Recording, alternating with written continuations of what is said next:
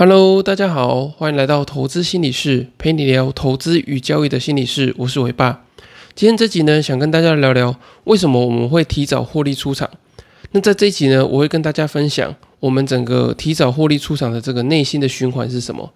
有一句话我们常常会听到，就是要去砍掉你的停损，并让你的获利去奔跑。可是呢，我们常常会做的是凹单不停损，然后赶快获利入袋为安。那其实我之前已经有讲过许多凹单的心理因素，所以呢，我今天想跟大家分享为什么我们常常会太早的把这个获利做结清的动作。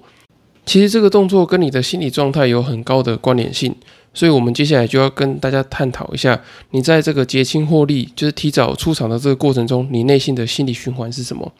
通常呢，一开始我们会先做好充分的研究进场，这个时候呢，是我们这个投资跟交易信心最高的时候。因为你已经做过很多的模拟啊、回测等等的，然后你觉得说，哎，你已经抓住一个很棒的进场的讯号，所以这个第一个步骤呢，你就会进场做下单。那其实我们在于这个进场的环节里面啊，其实不会有太多的问题，因为我们本来就很擅长，就是去学习挑选这个最好的机会进场。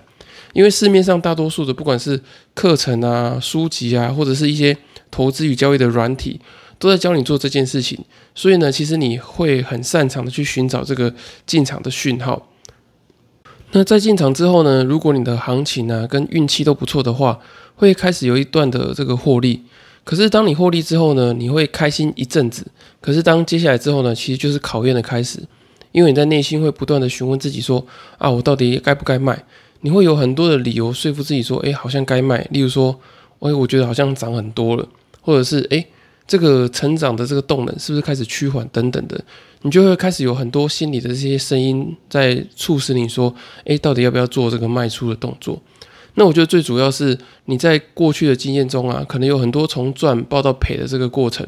或者是你已经有好一阵子没有赚钱了，不想让这个赚钱的机会再跑走，所以呢，你就会来到这个最辛苦的这个第三阶段。那我觉得这个第三个阶段呢，就是压力的反应。由于你刚开始回顾那个你过去那些很不好的投资经验啊，就是你在赚钱的时候，你就开始想想到以前这些不好的投资经验啊，这些呃持有股票的这些体验，你就会抱着这个获利部位呢，会觉得说啊，好紧张，好担心，就是说压力很大，因为呢，你会觉得说啊，我这这个获利会不会回吐，或者是会不会高档反转啊？你这些抱的这个过程，这些时间都白费掉。所以你的心情呢，就会从原本的这个开心，慢慢变成痛苦，因为你会一直想象这个获利回吐的感觉。这个时候呢，你就很容易产生这个隧道的视野，就是你的注意力就会开始呃慢慢的缩窄缩窄，然后开始会关注那些威胁你获利的消息，或者是负面的新闻。可是当你开始进入这个隧道视野之后啊，你的注意力就会开始去忽略掉那些呃原本进场的这个讯息。你可能原本当初可能是设定，呃，本一比啊要达到二十才会出场，可是呢，可能到十五、十六的时候，你就已经开始想着，哎，手中的获利如果回吐要怎么办？所以呢，你内心中的这个担忧跟恐惧，就不断的去给你刺激，然后迫使你呢要赶快去做些什么样的这个交易的动作，才能去控制这个状况，或者是你就想要赶快出场，然后逃离这种痛苦的感觉。那接下来，当你被这个压力反应压到快喘不过气的时候，这个时候呢，你如果什么都不做的话，其实会有一种不作为的焦虑，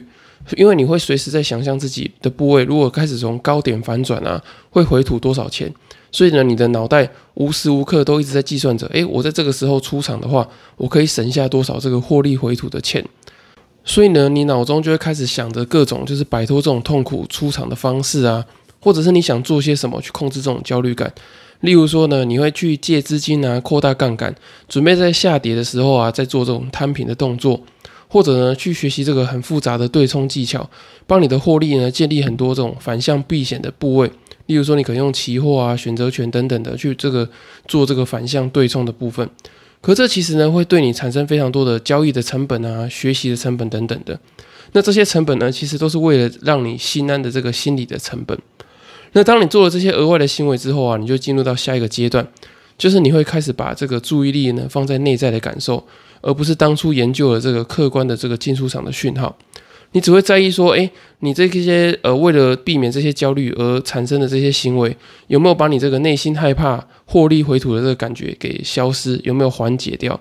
所以每当价格往反方向去走的时候，你的内心就会再担心一次，你就会再害怕说这个获利回吐的感觉是不是又会让你觉得很不舒服？所以呢，你就会开始对于这种呃获利回吐啊，这种让你这个获利感觉到非常痛苦的感觉变得很敏感。你已经开始为了要去避免这个负面的感受而去做交易，而不是在聚焦在这个正确的行为啊、交易的程序跟投资的逻辑还有假设子里面。那最后呢，你终于受不了这种临时的痛苦，不想再经历这个行情可能性的回档，所以呢，你决定把你手上的这个获利的部位卖掉，你会大大的松了一口气。然后开始看自己的手上实现的获利啊，你可能会沾沾自喜，觉得有点开心，觉得自己做了一个很不错的交易。不过呢，相信这个快乐其实并不会停留太久，因为通常呢，我们会发现过了一阵子之后，你原本研究的部位啊，研究的股票，它会继续的往上涨，涨到你当初进场评估的位置附近，然后你就会开始自我责怪啊，自我怀疑，你会责怪自己说，诶，为什么没办法维持一个好的心态，去克服掉那个投资的心魔？你也会怀疑自己到底适不适合做投资或者做交易。当你把心情整理好之后啊，并重新的开始做你的这个投资的研究之后，又会再开始进入下一次这个进场下单啊这个循环里面。那不晓得这样子进场报股票，然后提早结清获利的循环，你熟不熟悉？如同我之前所说过的，就是其实很多人啊，在交易心理的第一个关卡，是从亏损的低潮慢慢的复原，慢慢的去抗拒这个不要亏损这件事情。可是接下来呢，你就会来到第二个关卡，那就是维持获利。其实维持获利呢，就是要去抗拒你原本当初就是害怕亏损的这个冲动、这个刺激。那我觉得维持获利其实也是一个非常困难的这个心理的技巧。那你如果没有足够的这个自我的觉察，或是自我心理的调试的话，你很容易又被这种担心跟焦虑的感觉给淹没。那当你没有办法去做这个维持获利的动作的时候，你很容易又会回到当初第一个关卡，就是从这个亏损的低潮中要慢慢复原的这个状态。那你如果不能很有耐心的去保持着获利的部位的话呢，其实这跟你的这个心理状态是有非常大的关联性。你如果没有把自己的心理状态整理好的话呢，相信你是没有办法去放大你的这个部位，或者是说呃放大你的这个资金，因为你就是害怕太大的这个损益的波动，你内心没办法承受嘛。就是这个损益波动太大，你内心的压力跟这个紧张的感觉也会越来越大。当你唯有当你这个心理的状态很稳定，而且很坚强的时候呢，其实你才有去办法去承受这个比较大的部位。那如果大家对于这个心理状态要如何去克服的话，或者说你想知道，呃，做这种呃续报部位有哪些会影响你的这个心理因素的话，也很欢迎你再到第六十一集。这个就是这个长期投资做不好的五个心理因素，你可以在里面听听看，有哪一些主要的心理因素会去干扰到你这个比较长期的投资啊，或是影响到你这个续报的状态，也会提供你一些呃相对应的这个心理方法去做克服跟自我调试。那如果你听完今天这一集呢，你觉得说，诶，自己好像真的有这种呃总是提早获利出场的状况。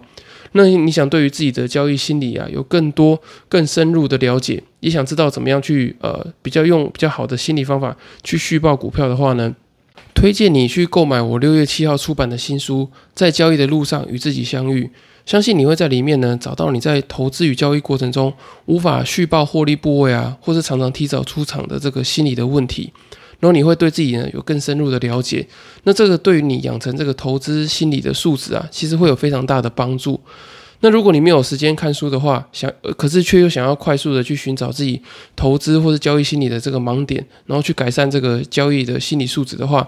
也很欢迎你透过资讯栏的表单，然后有这个线上交易心理咨询的方式可以做报名。然后你可以在这个过程中了解自己心理状态跟这个投资布局啊、交易策略的关联性。也可以帮你呢找到这个投资与交易的心理优势。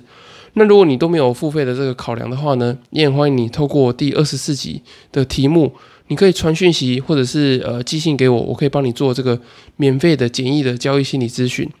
以上就是今天的内容，谢谢大家的收听。那如果大家还有其他问题的话，也欢迎到下方资讯栏的粉丝专业做留言，或是私信询问我，或是到 Apple Podcast 留言给我五星的评价，或者到其他平台给我很棒的评价。我会非常的开心，对我来说，你们的支持就是我持续分享最大的动力。那如果还有其他问题的话，欢迎留言跟评论哦。那我们就下次见喽，拜拜。